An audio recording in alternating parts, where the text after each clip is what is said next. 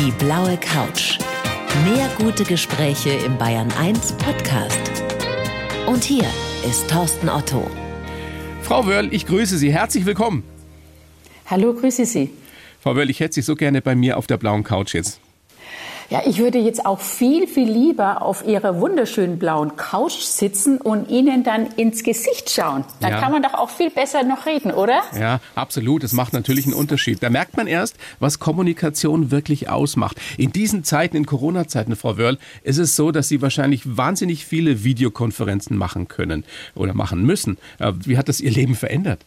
Ja, also man macht immens, immens viel Telco, man macht Videokonferenzen und ich habe fast das Gefühl, dass das auch in der Zukunft nicht so in diesem Ausmaße bleiben wird, aber viele haben den Vorteil auch davon erkannt. Ja, du musst natürlich nicht mehr von einer Stadt in die andere fliegen, um in irgendeiner Vorstandssitzung bei irgendeiner sozialen Charity mit teilzunehmen oder sonst wo, sondern du wirst es, glaube ich, auch zukünftig mehr konzentrieren auf diese Videocalls. Also es hat auch seine Vorteile, aber ersetzt trotzdem nicht das Persönliche. Nein, absolut nicht. Und ich finde, oder ich persönlich empfinde es auch als anstrengender, weil man einfach so diese kleinen Nuancen nicht wahrnehmen kann. Die Gesten, die Mimik, all das kriegst du ja bei einer Videokonferenz nicht so mit, wie wenn du dem gegenüber sitzt oder der. Stimmt, klar. Das, die Bewegungen machen ja auch sehr viel aus von einem Menschen. Ne? Wenn man sich unterhält, wie agiert er, wie geht er mit den Händen um, wie schauen die Augen, leuchten sie, sind sie betrübt. Man sieht ja sehr, sehr viel von seinem Gegenüber. Ja, gerade etwas, was ja auch bei Höhle der Löwen extrem wichtig ist. Ihr habt diese Fernsehshow, bei der Sie als Löwin, also als potenzielle Investorin auftreten, habt ihr auch unter speziellen Bedingungen jetzt im Mai aufgezeichnet. Wie war das denn? Also es war nicht einfach. Es waren wirklich die ganz, ganz starke Sicherheitsvorkehrungen, die getroffen worden sind. Also Kameraleute alle am Set mit Maske, mit Abstand. Wir durften auch niemanden mehr mitnehmen, sondern nur noch eine Begleitperson war zugelassen. Alles Essen wurde abgekocht, aber auch die obligatorische Umarmung ja am Schluss, ja, wenn man dann einen Deal gemacht ja. hat, wenn man sich gefreut hat, ja, und dann seine Gründerinnen und Gründer umarmen wollte, ging natürlich auch nicht. Ne? Ja. Aber jetzt ist es zu Ende und und äh, sind wir gespannt, wie dann die Sendung im Herbst ausgestrahlt wird. Ihr wart da ja auch im Hotel untergebracht. Stimmt das, dass das auch ja. sehr merkwürdig war? Also weil auch, glaube ich, das Frühstück irgendwie vor die Tür gelegt wurde, eingeschweißt. Und, das, das und, war und, toll gemacht. Ja, also das muss ich wirklich, wirklich sagen. Es war, wie gesagt, zu strengsten Corona-Zeiten, wo es überhaupt noch keine Erleichterungen gab. Und es war ja über drei Monate fast jetzt, wo wir gedreht haben. Das Hotel hat das super gemacht. Also die hatten im Kühlschrank eingeschweißt ein Stück Käse, ein Stück Schinken, Marmelade, weiter Joghurt. Und immer früh um 6 Uhr, weil ich musste um 7 Uhr schon immer zum Set jeden Morgen, früh um 6 Uhr waren zwei Brötchen an der Türe gehangen. Ist doch toll, oder? Ja, sensationell, wie das offenbar da organisiert war. Können Sie uns sagen, was Sie noch an dieser Show reizt? Ist das wirklich als Unternehmerin interessant oder ist es dann doch eher der Entertainment-Faktor? Nein, also, ist, also für mich ist es wirklich eine faszinierende Sendung. Das ist nicht nur eine Unterhaltungssendung, sondern diese Sendung rückt ja wirklich diese Gründerproblematik in den Fokus. Ja, sie ermutigt ja wirklich Menschen, sich selbstständig zu machen. Sie motiviert. Ich kann auch Gründer werden. Zum Beispiel kommen jetzt schon junge Menschen auch äh, zu uns als Gründerinnen oder Gründer, die uns sagen, wir sind nur hier und wir haben nur gegründet, weil wir für so und so viele Jahre die Sendung gesehen haben. Ehrlich? Ihr habt uns ermutigt und das finde ich doch toll, oder? Ja, absolut. Stimmt das eigentlich, Frau Wöll, dass Ihr Mann da ab und zu dabei ist oder sogar regelmäßig und dass der dann im Hintergrund zusieht und er soll mal gesagt haben, ich muss dann zusehen, wie sie das Geld ausgibt? Ja, nein, mein Mann ist nicht immer dabei, aber mein Sohn ist immer dabei. Mhm. Aber wenn die beiden natürlich oben sitzen und äh, in den Monitor sehen, können sie alles verfolgen. Aber leider bin ich mit ihnen nicht verbunden, mit irgendeinem Öhrchen, ja, im Ohr, wo, ja, wo sie mir vielleicht zuflüstern können, ah, oh, der ist toll, tolles Produkt, toll innovativ, komm, komm, versuch zu pitchen. Leider nein, bin ja vollkommen auf mich alleine gestellt. Und wir kennen die Gründer ja auch nicht. Ne? Wir wissen ja nicht, wer da überhaupt durch diesen Löwenkäfig hereinkommt. Ja, und manchmal habe ich schon außergewöhnliche äh, Dinge äh, gepitcht, wo ich mir nachher gedacht habe, wenn ich wieder zur Garderobe hoch bin, zu meiner Familie, mein Gott, oh, wie werden die jetzt reagieren? Ne? Ja. Aber da waren spannende Sachen dabei. Ich erinnere mich an den Keksteig zum Beispiel. Mhm. Keksteig war gut, sind ganz, ganz tolle Gründer, sehr erfolgreiche Gründer. Aber es gibt natürlich auch total emotionale äh, Dinge, wenn ich dann an Rimo denke, damals die Schlaganfallpatientin, wo die Mutter ein Gerät entwickelt ja. hat für ihre Tochter. Damit die äh, wieder die laufen Schlaganfall konnte. Ja. ja, aber, aber, Sie müssen sich mal vorstellen, der hat ja einen Schlaganfall in der Schwangerschaft bekommen, Boah. das Kind, als es im Bauch der Mutter war. Ich wusste gar nicht, dass es sowas gibt vorher. Ja, und sie hat dann wirklich ein Gerät entwickelt, wo wir jetzt auch nach langer Zeit die medizinische Zulassung haben, wo bestimmt vielen, vielen anderen Menschen auch helfen kann in diesem Bereich, auch im Rollstuhl sitzen und so. Also eine tolle Geschichte. Und da hatte ich auch Tränen in den Augen gehabt. Da hatte ich mhm. richtig Tränen in den Augen gehabt, als, als die Frau mit ihrer Geschichte hereinkam. Also absolut emotional zum Teil auch und eben auch nachhaltig. Ja. Gibt es denn auch die Momente, Frau Wörl, wo Sie so eine diebische Freude empfinden, wenn Sie jetzt zum Beispiel dem Maschmeier da was weggeschnappt haben? Oder gibt gibt es diese Konkurrenz unter euch nicht? Hm. Ich sage mal so, ich kenne eher, dass ich mich vielleicht ärgere, wenn jemand anders mir etwas äh, weggeschnappt hat. Aber ich habe eigentlich keine diebische Freude, jemandem was wegzuschnappen. Da freue ich mich einfach nur. Wenn wir jetzt mal sowieso schon bei Firmen sind, wie dramatisch wirkt sich denn Corona auf Ihre Firmengruppe aus? Da gehört ja zum Beispiel auch eine Hotelkette dazu mit Dormero. Also wie schwierig ist es für Sie gerade? Also es ist äh, immer noch eine reine Katastrophe. Also es betrifft ja meinen Sohn sehr stark, der Inhaber der Domero Hotelgruppe ist und äh, also es läuft leider ja nicht an. Ne? Und so gut es auch gemeint sind, die Unterstützungsmaßnahmen der Regierung, aber die kommen in unserem Bereich null an. Sicher hast du die Möglichkeit, vielleicht einen KfW-Kredit zu bekommen, mhm. aber das, das, der nützt dir ja nichts viel, wenn du keinen Umsatz hast. Der muss ja zurückbezahlt werden. Du kannst dir nicht ein Hotelzimmer das nächste Mal doppelt belegen. Ja. Und auch jetzt, wo es doch wirklich auch wieder zu Erleichterungen kommt und auch wieder Tourismus möglich ist in den Hotels, es kommen keine Gäste. Das heißt, das also ist wirklich existenzbedrohend? Sehr, sehr zurückhaltend. Es ist existenzbedrohend, absolut existenzbedrohend. Ist ganz klar, du hast zwar die Möglichkeit, dass deine Pacht gestundet wird, ja bloß irgendwann muss hier bezahlt werden. Mhm. Ja, und wenn natürlich der Umsatz fehlt, und leider ist es so, es wird von der Regierung, und ich sage das ganz offen und klein, es wird viel Kleinen geholfen. Und es wird den ganz Großen geholfen mit Milliarden Zuschüssen. Ja, ich brauche jetzt äh, keine Namen nennen in dem Bereich, aber wirklich den Mittelstand, die so ein bisschen über 300, 400 Mitarbeiter haben, 500 Mitarbeiter wie wir, auch mit über 1000, mit 32 Hotels, gibt es 0,0 Zuschüsse. Du hast nur die Möglichkeit, einen Kredit zu bekommen ja, der zurückbezahlt werden muss. Aber ob du das überlebst, das steht in den Sternen. Jetzt haben wir diese Krise ja, Sie sprechen sie an, gerade wirtschaftlich noch lange nicht überwunden. Die Frage ist, Nein. ob wir das jemals hinkriegen werden. Wie haben Sie es denn menschlich erlebt? Wie schwierig war das? Ich weiß, Sie haben eine Mutter, die ist 94. Wie schlimm war das, die nicht besuchen zu können, die Isolation? Also für mich war das ganz, ganz schlimm. Ganz, ganz schlimm, weil meine Mami ist natürlich mit ihren 95, 95 nicht die rüstigste. 95 wird sie jetzt ja in zwei Wochen. Also sie ist nicht mehr die rüstigste.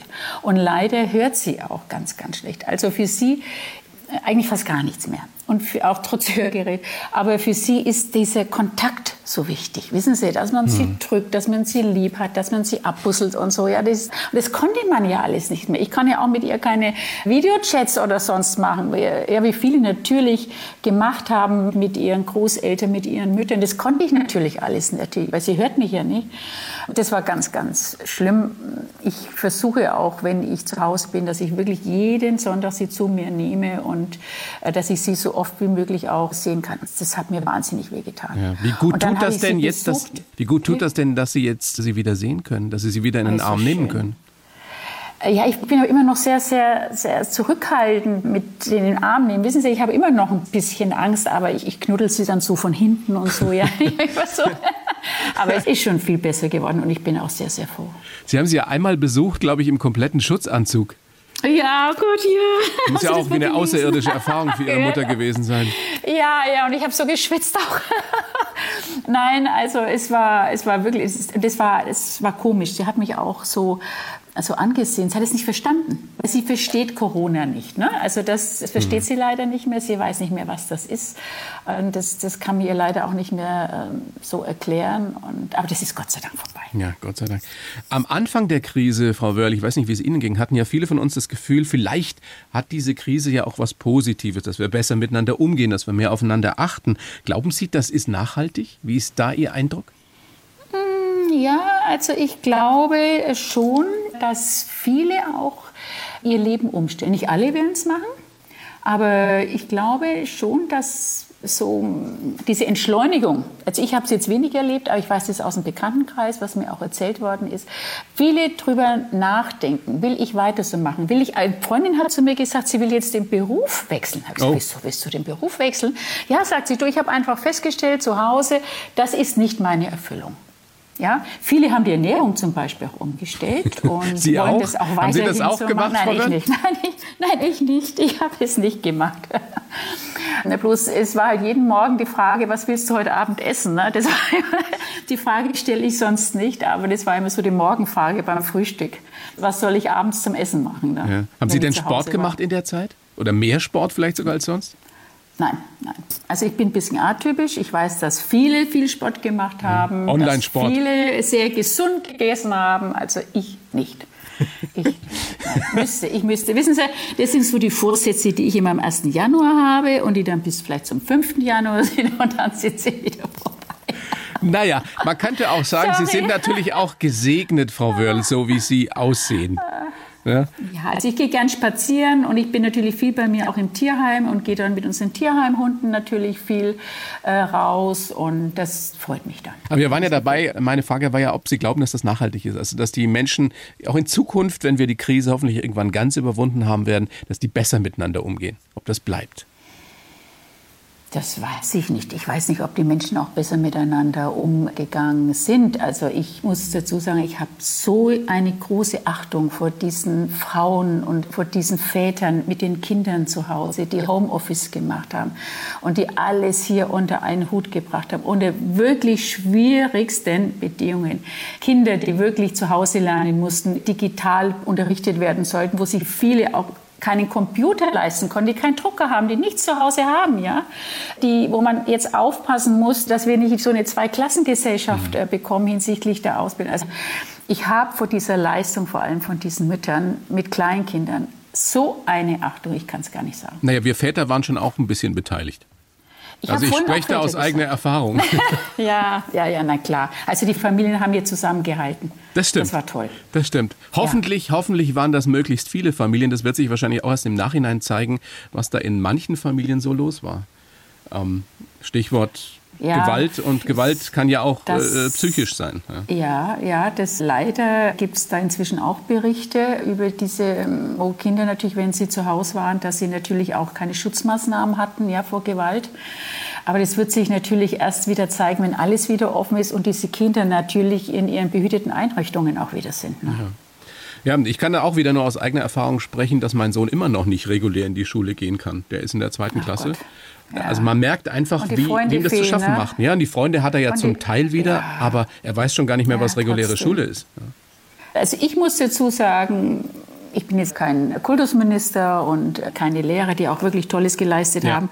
Aber die Ferien jetzt ich weiß es nicht. Ich hätte jetzt den Schulbeginn machen lassen und hätte jetzt keine Ferien gemacht. Also wäre jetzt meine persönliche Meinung. Aber es ist nur meine gewesen. Weil die Kinder brauchen ihren Rhythmus. Ja. Die brauchen wieder ihr normales, ihr Die brauchen ihre Lehrerin vor allem auch. Das ist ganz, ja. ganz, ganz wichtig. Ganzes Umfeld, die Freunde und, und die Diskussion. Und, aber gut, es ist so entschieden. Haben Sie die Warn-App eigentlich schon runtergeladen, Frau Wörl?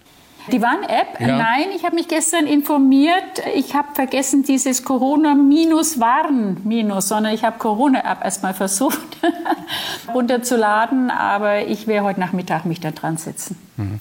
Wissen Sie, was mir wieder ja. auffällt in diesem Gespräch mit Ihnen, auch mhm. wenn wir uns jetzt gerade nicht sehen können, Ihre optimistische Art.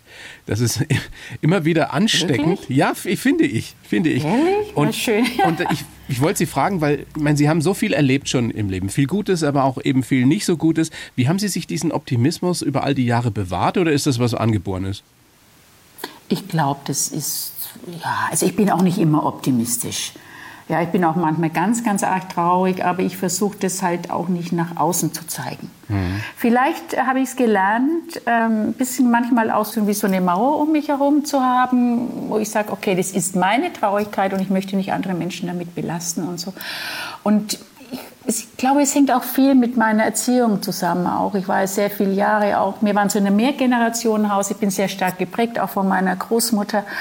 Und meine Großmutter war eine immens typische optimistische Frau, wo alle Menschen gut waren auf der Welt. Also ich sage immer, Mensch, Oma, die kann nicht alle, jeder Mensch ist doch nicht gut. Doch, und jeder hat was Gutes in sich und so.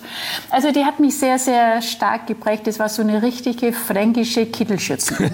Wissen Sie, kennen Sie die? Ja, na klar, na klar kenne ich die. Ich, ja? hatte, ich hatte nicht ja. eine fränkische, sondern meine kam aus der Oberpfalz und ähm, die hatte auch oh, noch so ein jo. Kopftuch auf und ja. Ja, meine auch. Hatte auch ein Kopftuch auf und dann die Kittelschürzen mit den ganz großen Taschen, ja, wo sie alles eingesammelt hat wenn sie aufgeräumt hat. Man hat sofort ein Bild vor Augen, gell? Wurden, ah, ja, und die Taschen wurden am Abend dann ausgeräumt, wo alles Mögliche sich darin dann fand. Das sind schöne Erinnerungen. Ja, sehr schön, sehr schön. Aber sie hat mich sehr stark geprägt, muss ich sagen. Mhm. Frau Wörl, ich weiß, Sie sind nicht mit allem einverstanden, was ich Ihnen in den Lebenslauf reingeschrieben habe. Aber ich würde Sie bitten, den jetzt so vorzulesen, wie Sie mögen. Und dann besprechen wir das alles ausführlichst danach. Also, ich heiße Dagmar Wörl. Ja, bin geboren in Nürnberg und ich glaube schon, dass ich ja, eine, so eine Art Powerfrau bin. Ich habe immer früher gesagt, ich habe so ein kleines eingebautes Kraftwerk, das eigentlich zu viel Energie produziert. Ja, und äh, deswegen ja, werde ich wahrscheinlich nie Rosen züchten im Garten. Ja. Das, Sie interpretieren ähm, gerade frei, aber, aber schön. Einfach. Ich einfach interpretiere, ja, ich finde frei. Also ich würde auch sagen, ich bin natürlich familiengeprägt, Familienunternehmerin, wo ich mich natürlich mit ganz großer Leidenschaft und vollem Einsatz hier auch engagiere. Also Familienmensch. Ich bin Anwältin jahrelang aktive Politikerin, obwohl ich sage, einmal politisch bleibt man wahrscheinlich immer politisch.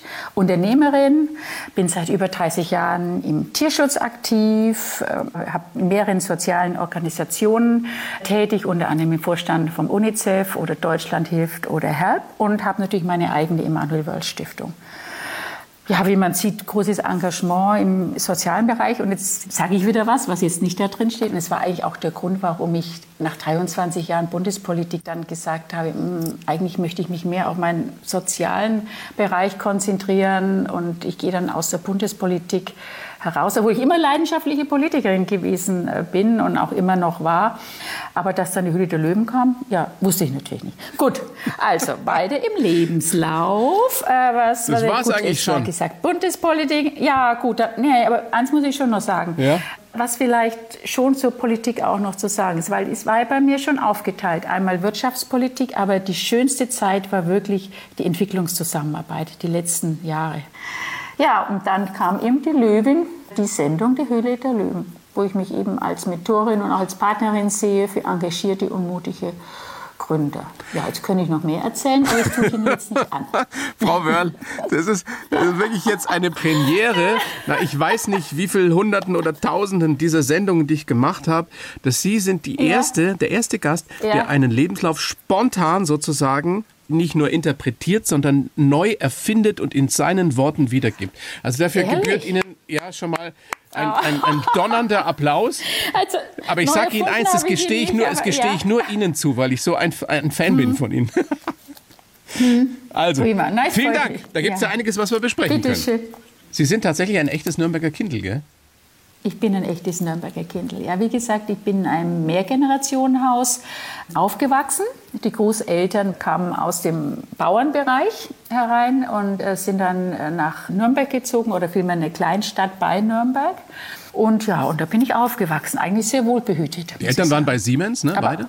Meine Eltern haben beide gearbeitet äh, bei Siemens bis zur Rente und wie gesagt äh, war ich die größte Zeit mit meiner Großmutter und meinem Großvater zusammen. Ja. Könnte man sagen, Sie sind nicht mit dem goldenen Löffel im Mund geboren worden, wie vielleicht ja auch der ein oder die andere vermuten könnte. Das ist aber nicht so gewesen. Nein, nein. Aber wissen Sie, was ist ein goldener Löffel? Ich glaube, Liebe und Zuneigung, die an eine Familie geben kann und Werte, die man auch eine Familie mitgeben kann. Ja, äh, wie man, ich bin sehr, sehr stark geprägt, auch von meinem Vater oder von meiner Mutter. Aber jede unterschiedlich. Und diese ganzen Prägungen, äh, aus der ist halt die Dagmar Wöll dann geworden. Also ursprünglich Dagmar Winkler ne? und Dagmar Wöll. Und da kann ich auch auf den goldenen Löffel verzichten. Ja. Was ist der wichtigste Wert, den Ihnen gerade Ihre Oma, diese großartige Kittelschürzen-Oma, mitgegeben hat fürs Leben? Ach, Omi hat mir so viel mitgegeben. Und natürlich, sie hat auch immer zum Ausdruck gebracht, äh, und auch mich geprägt dahingehend, dass sie gesagt, mach nichts Halbherziges. Ja, und wenn du auch was magst, wenn du was anpackst, dann magst mit Freude ja, und Engagement. Ansonsten lass es lieber bleiben. Also immer einen Sinn dahinter zu sehen. Und wissen Sie, und es ist so schön auch, wenn in meinen vielen sozialen Projekten, die ich auch im Ausland habe und die wir auch unterstützen in vielfältigster Art und Weise, und ich sitze momentan wie auf Kohlen, ja, weil ich, ich, ich, ich müsste ins Ausland fliegen, um, um dort auch vor Ort zu sein. Wir haben momentan viele im Aufbau. Aber wenn ich dort bin und die Kinder kommen mir gegenüber und die freuen sich und die lachen und diese Augen glänzen, was kann es da Schöneres geben? Das ist doch der schönste, schönste Lohn überhaupt. Oder? Absolut, absolut. Und so wie Sie das gerade jetzt auch rüberbringen, kann ich das total nachvollziehen. Weil Sie gerade gesagt haben, mach nichts Halbes, sondern mach immer was Ganzes. Sie sind mhm. ja auch, weiß nicht, wie ich die Überleitung jetzt hinkriege, Sie sind seit 36 Jahren verheiratet, ne? Das ist ja auch schon mal eine Leistung mit Hans Rudolf Wörl. Stimmt es das eigentlich, dass ihr euch wirklich im Flugzeug kennengelernt habt, als er Pilot war und Sie Passagierin? Äh, ja, das stimmt. das stimmt. Damals gab es den Flughafen noch Le Boucher in Paris. Ja. Und äh, mein Mann ist sehr bekannt dafür, dass er Airlines aufbaut und Airlines saniert mhm. auch. Und er hat ja damals die DBAU auch gehabt und die LTU war er der Inhaber gewesen. Aber damals hat er noch den Nürnberger Flugdienst gehabt. Das war ich seine mich. erste Firmengründung. Mhm, ich habe damals Nürnberg. studiert in Nürnberg. Ja, das hat Nürnberg damals mit der großen, weiten Welt verbunden. es, war, es war wirklich toll gewesen, also wirklich Pionierarbeit. Damals gab es auch keine Lufthansa in Nürnberg. Die kam erst durch den NFD dann. Ja, also als wirklich der NFD auch so eine Konkurrenz im Zubringerdienst geworden ist. Ja, also will ich jetzt, das ist aber eine andere Geschichte, da machen wir mal eine andere Sendung drüber. Ja. Aber äh, wie gesagt, ich habe ihn da kennengelernt. Ich bin als Passagier geflogen und das waren damals noch kleinere Maschinen gewesen. Und als ich ausgestiegen bin, ist er wirklich, das sage ich, so ein ganz fashion Mann in Uniform, der jeden Passagier einzeln mit Handschlag verabschiedet hat. Wow. Also was faszinierend. Das ja, waren noch Zeiten. Das waren noch Zeiten. Und wenn Sie mal sein, sein Buch lesen, da steht es ganz genau drin, wie er mich kennengelernt hat. Was haben Sie denn gedacht? Was war Ihr erster Eindruck von ihm? Außer, dass er fesch war.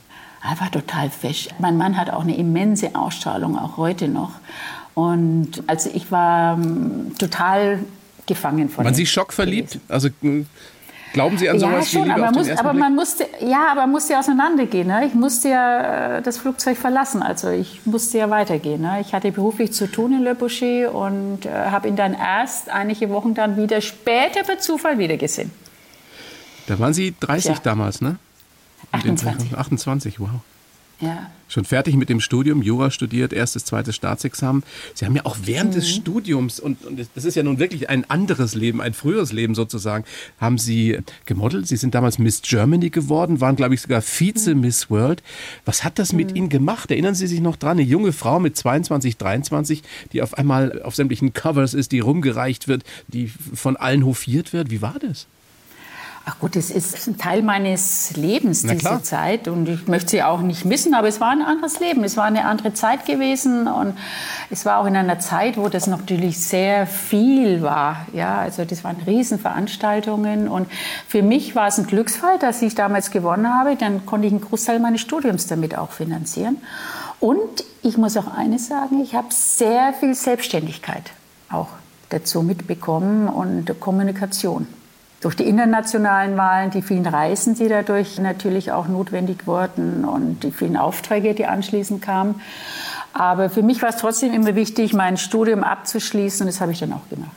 Eine kluge Frau, die auch noch schön ist. Wie viele Männer hat das verschreckt damals? Ich glaube viele. ich weiß es nicht, aber viele haben mir dann später, und ich habe, man hat ja auch manchmal dann für irgendjemanden geschwärmt, aber die haben sich einfach nicht für einen interessiert. Die haben und sich nicht getraut. Später, na ja, und ich habe später dann, wenn man älter war und dann trifft man die zufällig wieder, dann, ist, dann spricht man natürlich ganz locker über solche Sachen. Und, und dann kommt es wirklich raus, dass sie sich nicht getraut haben. Tja. Ich wusste, dass das so war. Das ist ja schon eine, eine andere Zeit auch gewesen. Äh, andere Frage auch dazu, wie viele Frauen, wahrscheinlich haben Sie es auch erst im Nachhinein so mitbekommen, wie viele Frauen hat es stutenbissig gemacht, dass da so eine, so eine Frau ist, die erfolgreich ist, die schön ist, die klug ist. Das muss ja Frauen auch in gewisser Weise dann vielleicht, ich weiß nicht, ärgerlich machen oder neidisch machen. Ja, gut, aber schauen Sie mal, Neid ist immer die aufrichtigste Form der Schmeichelei. Das stimmt, der also, Anerkennung. Äh, ja. äh, deswegen geht man damit eigentlich ganz locker um. Ehrlich? Hat sie das nie ja, gestört? Das, Wissen Sie, von Frauen eigentlich nicht. Was mich natürlich schon auch gestört hat, das war natürlich viel Vorurteile, die es natürlich auch gab. Frau schaut gut aus, natürlich, ob sie dann auch clever ist. Na, schauen wir mal, ne, so ungefähr. Es war ja auch immer so die Devise gewesen und äh, es war natürlich auch in der Politik da nicht einfach, weil du musstest erstmal alle von deinem Können, von deiner Kompetenz überzeugen. Also, dass sie so gut ja, aussehen, war eher ein Nachteil für Ihre unterschiedlichen Karrieren? Lassen Sie mal so sagen, ähm, der Werner Mitsch, ich weiß nicht, ob Sie den Satz kennen, hat mal gesagt, eine schöne Frau wäre dumm, wenn sie auch noch klug wäre. Ja? Inzwischen hat sich rumgesprochen, Gott sei Dank, Gott sei Dank ja, dass das ein Schönheit, Blödsinn ist. Gott sei Dank, ja, dass sich Schönheit und Krebs ja nicht zwingend gegenseitig ausschließen. Ja, gut, es war ähm, ein, ein Titel, das heißt äh, schon, dass man nach seinem Aussehen beurteilt wurde am Anfang. Ich kann mir das ja schwer vorstellen. In der, ja, ich kann mir das ja. ja sehr schwer vorstellen in der Politik damals in den 90ern. Also rasanter Aufstieg, Bundestag, Landesschatzmeisterin, mhm. CSU-Präsidium, wirtschaftspolitische Sprecherin der Bundestagsfraktion, Staatssekretärin im Wirtschaftsministerium. Also das muss ja, das muss ja vielen dieser kleinen, meist nicht besonders gut aussehenden Männer völlig ungeheuer gewesen sein, oder? Egal in welcher hm. Partei. Ich weiß, der Anfang war nicht einfach. Ja, und der war wirklich nicht einfach. Und, aber viele Kollegen haben dann aber auch schon nach kürzester Zeit gesehen, wissen Sie, ich bin so ein Aktenmensch, ich arbeite wahnsinnig gerne. Und ich mhm. glaube, das merkt man auch, wenn man mit mir zusammenarbeitet und in meinem Umfeld ist. Viele haben dann gesagt, das hätte mir nie gedacht von dir und toll und so, oder von Ihnen, je nachdem. Aber gut, es ist so, wie es ist und heute bekomme ich da mehr Komplimente. Früher habe ich es vielleicht mal ein bisschen oft zu so verkrampft gesehen. Ja, aber man sollte da nicht immer alles so ernst nehmen. Haben Sie bis heute immer noch das Gefühl, Sie müssen immer einen Tick besser sein als andere?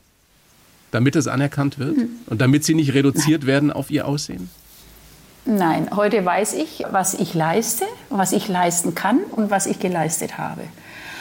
Und äh, deswegen habe ich das auch nicht mehr. Hm. Wie haben Sie das überhaupt, und das ist auch eine Frage, die meine Frau mir aufgetragen hat, wie haben Sie das damals Was? hingekriegt? Ihre Frau hat eine, ja, ja. eine Frage, die, die hat ja? gesagt, frag sie mal, wie hat sie das hingekriegt, mit zwei kleinen Söhnen damals und dann diese Karriere zu machen? Wie ging das denn? Also es war manchmal nicht so einfach. Ich glaube, äh, jede Frau, die berufstätig ist und, und Kinder hat, lebt mit einem schlechten Gewissen sie zu Hause ist, ist oft das schlechte Gewissen, dass du jetzt eigentlich im Büro sein müsstest und arbeiten und die und die Arbeit. Tele, Home, Homeoffice war ja damals überhaupt noch kein Thema nee. gewesen, ist ja ewig her. Und wenn du im Büro warst, und ich war ja damals noch in Bonn, das war ja noch zu Kohlzeiten gewesen, bevor es dann nach Berlin ging im Bundestag, dann natürlich hast du ein wahnsinnig schlechtes Gewissen. Dann, es gab ja auch keine Handys damals, das muss man ja auch Wir sehen. Hatten es ja gab nichts. auch keine Videochats und es gab nichts, es gab das normale Telefon. Ja, das normale zum Einwählen. Und es gab einen Fax. So. Also was war? Für mich hatte alle Schulbücher doppelt. Ich hatte alles doppelt. Ich hatte alle in Bonn, in meinem Büro waren alle Schulbücher doppelt. Und wir haben oft Hausaufgaben übers Telefon gemacht oder über Fax und so. Aber das ersetzt natürlich nicht, wenn Probleme da sind. Ich erinnere mich noch an eine Geschichte, als der Hamster gestorben ist. Ach Gott, das war ganz schlimm.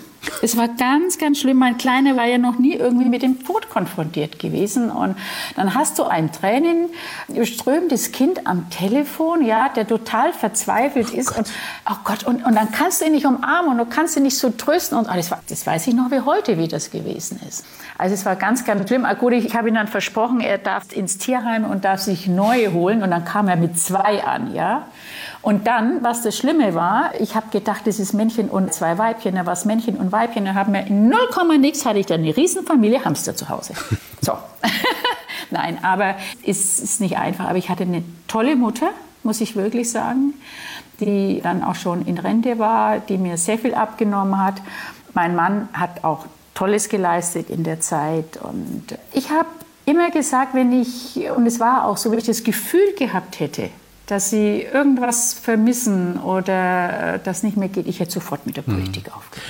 Es ist ja so, dass momentan viele Männer, gerade in dieser Zeit des Homeoffice oder auch vielleicht der Kurzarbeit zum Teil, ihre Familien erstmal richtig kennengelernt haben oder wieder besser kennengelernt haben und auch festgestellt haben, zum großen Teil hoffentlich, das ist auch was Tolles. Das ist vielleicht sogar viel mehr wert, als irgendwie noch mehr Karriere im Beruf zu machen. Mhm. Würden Sie es vor diesem Hintergrund nochmal so machen? wenn Sie noch mal anfangen könnten? Ähm, ich würde es, jetzt kommen wir zu einem Thema, wo ich eigentlich nicht drüber sprechen möchte, aber ich würde es nicht mehr so machen, weil mein kleiner Sohn ja nur zwölf Jahre alt geworden ist. Ja. Und wenn ich das gewusst hätte, wäre ich zu Hause geblieben. Ist das ein Thema, über das Sie überhaupt sprechen können heute? Ähm, wenn ich ehrlich sein soll, möchte ich jetzt nicht drüber sprechen. Ja, das respektiere ich natürlich. Ich würde gerne eine letzte Frage stellen. Und das hat mich wirklich umgetrieben, jetzt auch in der Vorbereitung. Frau Wöll, was hat Sie danach weiterleben lassen? Weil ich mir gedacht habe, wenn das passiert, ist doch das Leben eigentlich aus, ist vorbei. Also gut, man, ich, ich glaube, das geht jeder Mutter, die ihr Kind verliert, so, dass, dass du auch den Gedanken hast, einfach nicht mehr weiterleben zu wollen. Ich glaube, das wird fast jeder Mutter zu gehen, das unterstelle ich jetzt mal. Mhm. Aber du hast ja auch eine Verantwortung. Du hast die Verantwortung, du hast noch ein anderes Kind, du hast Familie, du hast Eltern. Das, das geht nicht, ja. Und äh, ich muss dazu sagen, wir haben einen sehr starken Familienzusammenhalt. Es hat sehr, sehr geholfen. Wir haben ja damals, als das passiert ist, wir haben ja auch sehr atypisch reagiert. Wir haben das Haus voll Kinder gemacht. Wochenlang waren die Freunde von meinen Söhnen da. Wir haben diskutiert über das Leben, den Tod und wie es weitergehen soll. Und es waren ja auch noch kleinere Kinder, die haben ja auch viele Fragen gehabt. Ne? Die waren ja auch alle geschockt. Und das, glaube ich, hat uns viel geholfen. Dieses Engagement, das Sie vorhin schon angesprochen haben, also gerade jetzt auch in der Emanuel Wörl Stiftung für benachteiligte Kinder eben, Sie haben vorhin gesagt, das wäre so emotional, diese Begegnungen auch. Aber wie sehr bringt es die mhm. Erinnerungen auch immer wieder zurück? Ja gut, äh, das ist jetzt nicht der Grund, dass jetzt Erinnerungen zurückkommen. Wir haben uns ja schon immer sehr sozial engagiert, mein Mann und ich. Wir haben das halt nur zum Anlass genommen, dann auch eine eigene äh, Stiftung zu gründen. Die Erinnerung ist ja da, die ist ja nicht weg. Ja, und Gott sei Dank ist man jetzt auch ja. keine, keine, keine Stiftung und Manu ist bei uns, ist so. Frau Wörl, ich habe so einen Höllenrespekt vor Ihnen, so eine Hochachtung davor, wie Sie damit umgehen und wie Sie jetzt eben auch darüber sprechen. Und, und ich, wenn ich Sie dann sehe bei Höhle der Löwen, dann sitzt da eine fröhliche, optimistische, äh, großartig aussehende Frau und ich denke mir immer, wie, wie kriegt die das hin? Wie kriegt ihr das hin? Ach, wissen Sie, ja, es sind halt Schicksalsschläge, aber es gibt so, so viele Menschen, die Schicksalsschläge haben. Ich habe, wissen Sie, im, im Laufe meines Lebens und auch jetzt gerade in der Entwicklungszusammenarbeit, ich habe so viel Elend auf der Welt gesehen, so viel Elend auf der Welt, dass du oft dein eigenes Schicksal einfach vergisst. Du vergisst es nicht, aber äh, du bist voll mit dem Schicksal auch von anderen Menschen beschäftigt und versuchst auch zu helfen, versuchst auch zu unterstützen. Und diese Möglichkeit, anderen zu helfen, ich glaube, das hilft einem auch einem selbst. Wenn ich jetzt zu Hause geblieben wäre und dann mich meinem Schmerz irgendwo verkrochen hätte, ich glaube, das wäre der größte Schaden für mich gewesen. Hm. Wenn Sie da sitzen bei Höhle der Löwen mit dem Maschmeier, mit dem Dümmel und mit Thelen, haben Sie da eigentlich einen Liebling unter all diesen Alpha-Männern? Oh, das ist schwer zu sagen. Wir sind so unterschiedliche Charaktere. Schon klar. Und jeder hat irgendwas. Gut, Frank Thelen ist ja jetzt nicht mehr dabei. Jetzt ja. ist ja Nico Rosberg da, ja. Äh, der auch ganz toll ist und total sympathisch ist. Und also, wie gesagt, jeder hat etwas Besonderes an meinen ganzen Mitlöwen. Und äh, ich muss dazu sagen, es haben sich auch inzwischen Freundschaften entwickelt, mal mehr oder weniger. Aber es ist schön, ja. Aber wenn, so Sie, wenn ich, Sie, ich freue mich, mit Ihnen zusammen zu sein. Aber wenn Sie mit einem einen Wein trinken gehen oder ein Bier, wenn das hoffentlich bald wieder auch möglich sein wird, wer ist es? Wer, wer ist der, mit dem Sie sich am besten verstehen? Das kann ich nicht sagen. Ich, ich war mit jedem schon Wein trinken. Nein, weil ich war schon mit jedem einen Wein trinken. Wir gehen auch zusammen auf Events, wir gehen auf Veranstaltungen.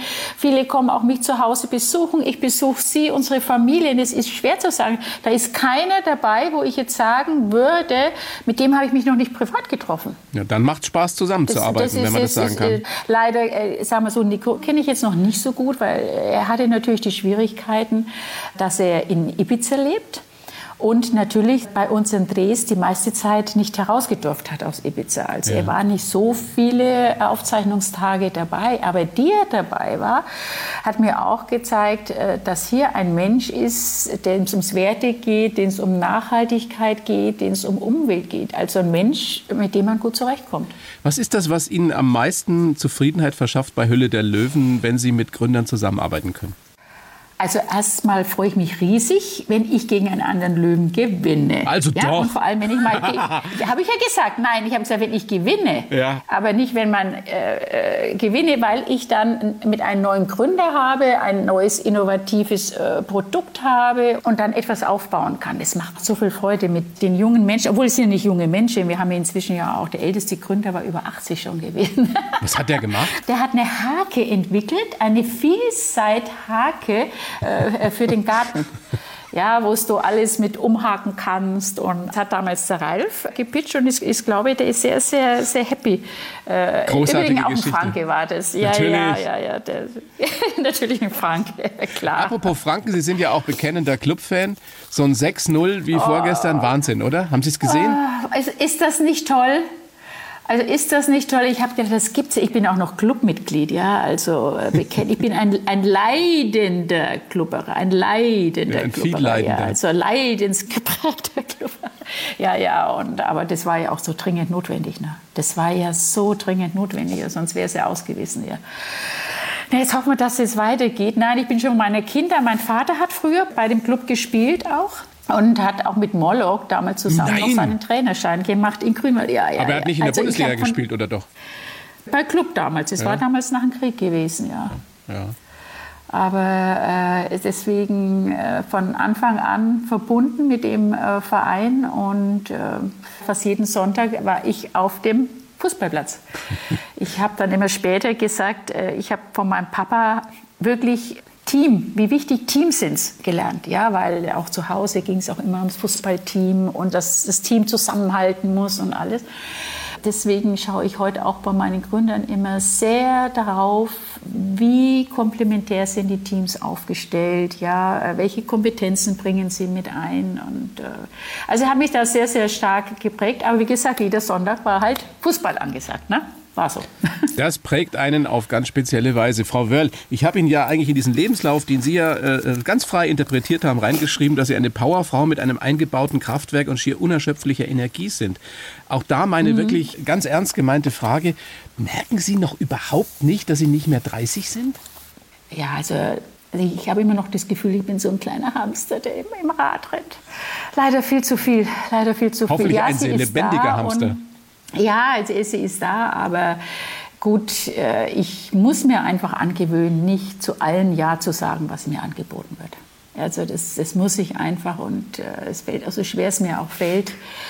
Irgendwann sind auch die Kapazitäten zu Ende und ich möchte doch immer das, was ich mache, auch richtig machen und ähm, erfüllt machen und ja, aber es kommen halt immer noch viele Anfragen, gerade im sozialen Bereich, und da muss ich wirklich ein bisschen auch zurückstecken. Also bitte nicht mit neuen Anfragen kommen, wenn jemand zuhört. Wie laden Sie denn Ihre Batterien am besten auf, wenn Sie mal wirklich so richtig alle sind? Also ich gehe dann gerne spazieren. Wie gesagt, ich hole mir dann Tierheimhunde bei mir im Tierheim, wo ich ja Präsidentin bin, äh, seit ewigen Jahren, viel länger wie in der Politik. Und äh, gehe spazieren im Wald, frische Luft. Das finde ich schön. Da kann ich auch auftanken.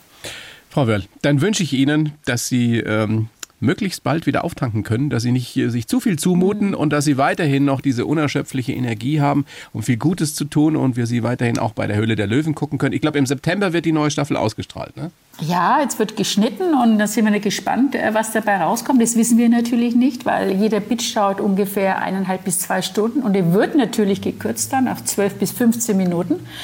Und dann ist es auch für uns eine Überraschung, ne? was aus dem langen Pitch dann geworden ist. Dann lassen wir uns alle überraschen und ich wünsche Ihnen alles Gute und vor allem Gesundheit. Dankeschön. Ihnen auch. Ihnen auch. Alles Gute für Sie und Ihr Team. Dankeschön. Die blaue Couch, der Bayern 1 Talk als Podcast. Natürlich auch im Radio. Montag bis Donnerstag ab 19 Uhr.